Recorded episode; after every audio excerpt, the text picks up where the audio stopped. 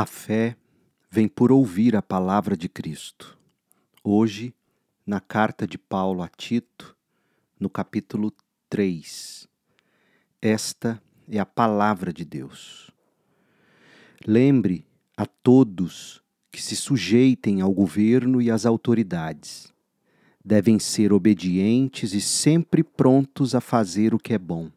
Não devem caluniar ninguém, mas evitar brigas que sejam amáveis e mostrem a todos verdadeira humildade.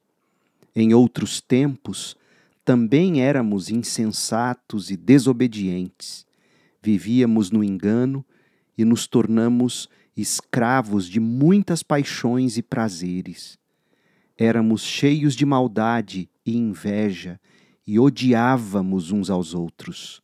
Mas, quando Deus, nosso Salvador, revelou sua bondade e seu amor. Ele nos salvou, não porque tivéssemos feito algo justo, mas por causa de sua misericórdia.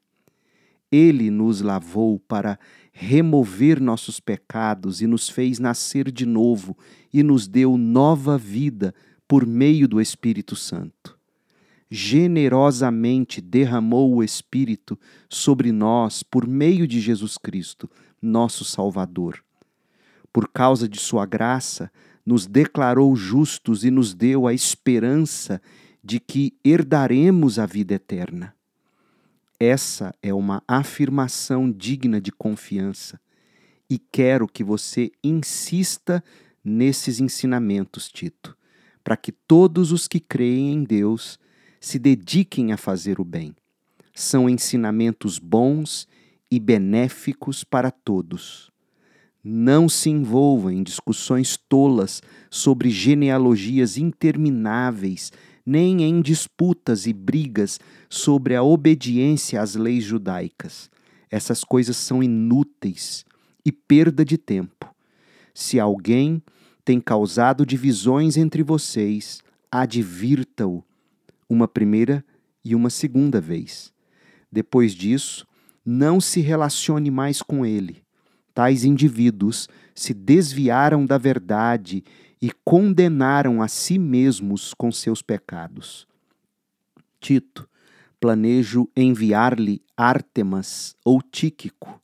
Assim que um deles chegar, procure ir ao meu encontro em Nicópolis, pois decidi passar o inverno ali. Faça todo o possível para ajudar Zenas, o advogado, e Apolo na viagem deles. Providencie que tenham tudo de que precisam. Nosso povo deve aprender a fazer o bem ao suprir as necessidades urgentes de outros. Assim, ninguém será improdutivo. Tito, todos aqui mandam lembranças a você.